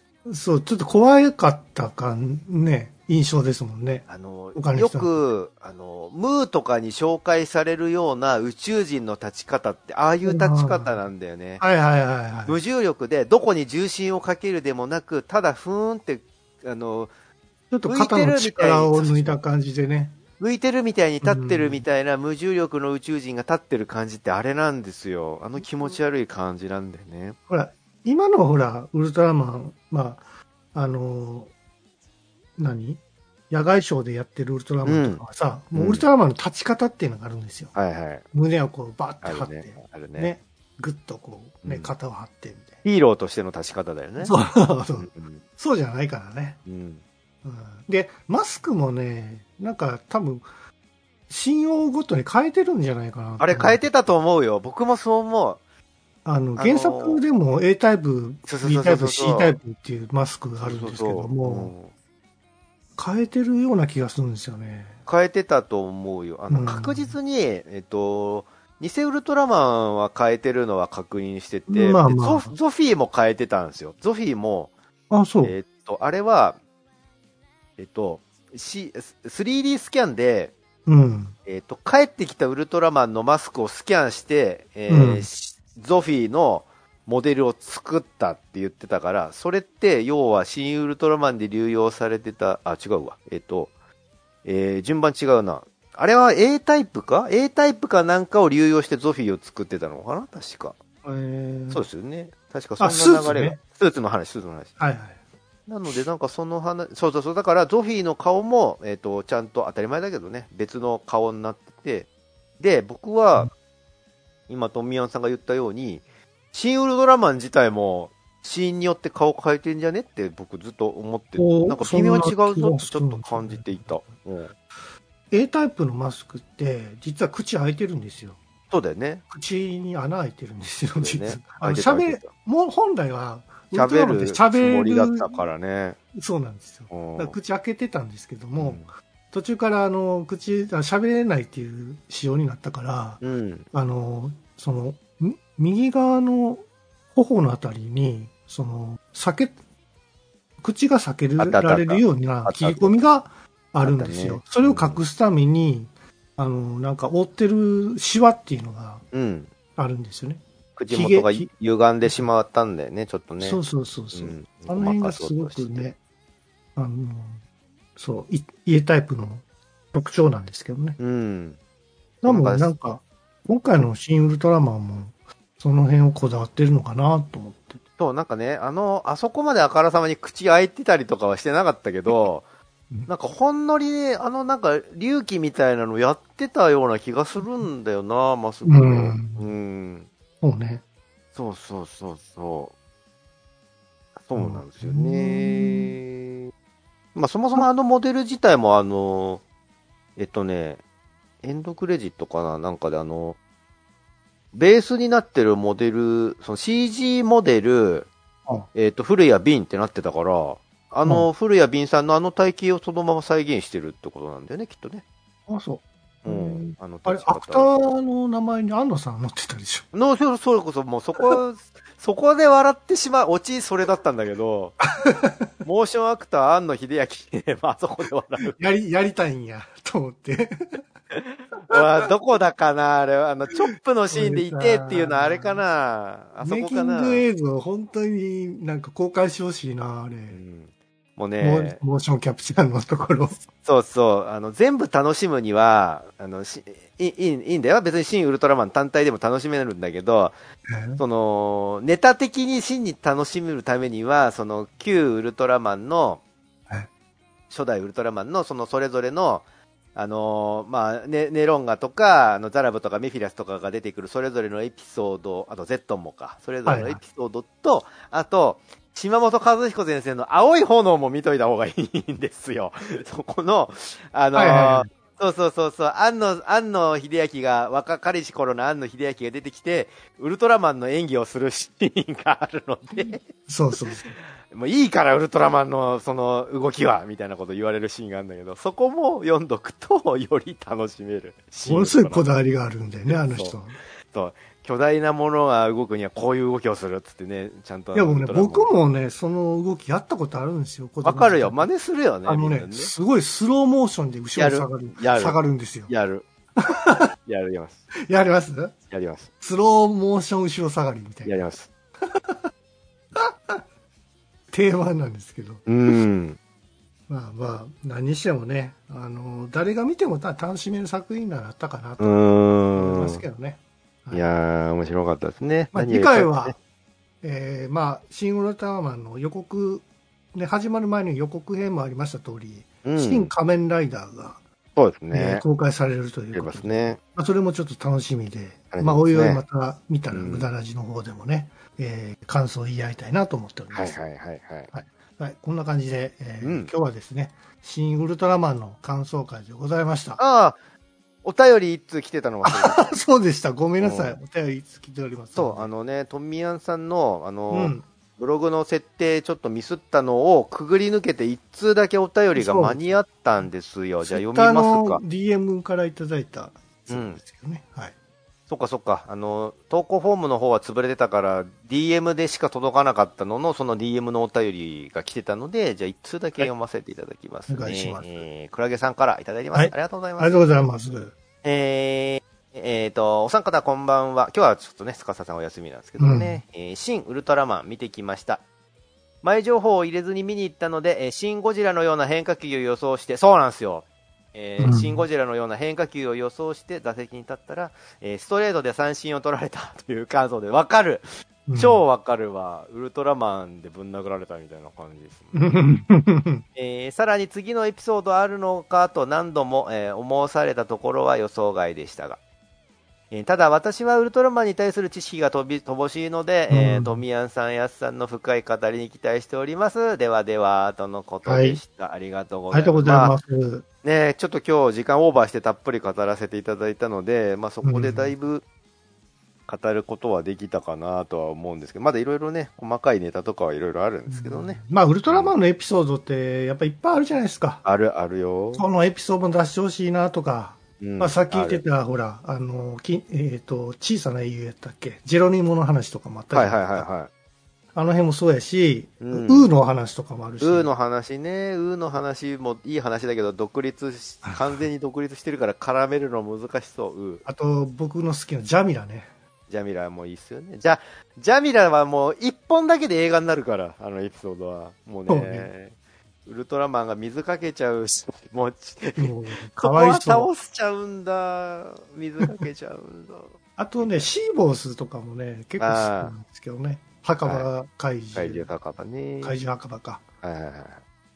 そう、いろんなね、話がいっぱいあります。まあ、もちろんあの、ほ僕はね、一番のあの、ベムラーから始まるのかなと思ってた。ベムラーね意外に違ってましたね。うん、あの、地球にやってくるのが、要は初代ではベムラーが発祥だったからね。要はもともとベムラーを追ってやってくるみたいなとこからきっかけだったもんね。そうそうそう。うんで、まあ、乗ってきたら、あの、生えた体に乗ってるビートルに接触して、うん。そ亡くなるっていう事故を起こすんですよね。うそう確かそでごめんっつって。う。うん。君と一心同体になるのだ。つってね。そうそう。そして地球の平和を守るために戦いたい。みたいな 片言の中語で 申し訳ないことをした。ちょっと頭下げるんだよね、あのシーン、ね。そうそう頭下げるんだ、ウルトラマンって思ってちょっとお前の、お前のせいで殺したんやからな。そうそう責任責任は感じてるんですよ、やっぱね。そうそ君にこれを預け、あるいは、あげようっつって、あう。の、ベータカプセルを。ベータカプセル。これこれは何だ？押すとどうなるって言って、ふっふっふっふって。ああれ？教えないの？ってちょっと。なんでちょっとドッキリやってみてのお楽しみみたいな感じ出すの？ちょっと思うけどね。あれ面白いですよね。新ウルトラマンってさ、こ今作のさ、ウルトラマンって名付け親誰でしたっけ？ん？どういうこと？誰が新ウルあ、誰がウルトラマンって言ったんだっけ？ああ、そっかそっか。ウルトラマン頑張ってっていうのは、うんえっと、藤谷が言ったんですよ、初めて。あ、違う違う違う、違うよ。えっと、あ、違う、それウルトラセブン頑張ってやった。ごめんなさい。えそうだよね。えっと、ウルトラマンって言言ったの原作では、あの、早田隊が言ったんですよ。そうそうそう、えっと、最初、あのーあ彼はの名前はなんて言うんだいって、イデタインかなんかが言っそうそう。あ違う？はやあ嵐かな？なんかその、うんあの、あの人、あのか、あの存在の名前は何なんだろうかみたいな話になった時に、名前なんかありませんよって言ったのを、えっと、うんイデタインが、七種のゴンベイなんか、七種のゴンベイな、なわけあるもんかいみたいな、七種のゴンベイなわけがないだろみたいなことを言うと、じゃあうんウルトラマンで、みたいなことを、早田が言うんだよね、確かね。はいはいはい。そうです、そうです。今回の新ウルトラマン今は、回どうだったっけかな議員さんが決めたんじゃなかったっけ？そうだっけ？じゃあ、うんウルトラマンで、みたいな感じだっけ、か歌唱ウルトラマン。そうそうそう。そっからあの、やってくる宇宙人とかがもう総じてウルトラマンって呼んでくれるようになるのが嬉しいよね。メフィラス星人もそうだしさ。外星人なんだよね、確か。そうそうそうそう。うん。だゾゾフィーも、あここでの名前はウルトラマンかって言って言ってたから。怪獣も違うんだよね、漢字がね。そうそうそうそう。あの、災いの威力のいいに、獣で怪獣だから。そうそうそうそそうそう。だからつぶらや世界のあの怪、怪しい獣の怪獣ではないからね。この世界はね。う。うんうん。はい、ということで。みたいなことですよ、はい。どうですかね、皆さん。はい。どんな感想がありますか？そう。ちょっと聞いてみたいです。あのーそうねね皆さんの意見もやっぱ聞きたいので、もしよかったら、お便りくださいということで。はい、DM なり、投稿フォームなりでお寄せください。はいということで、えー、グダグダゲームラジオ第378回本編は、えー新ウルトラマンの感想会でございました。はーい。では、シュワッチうわ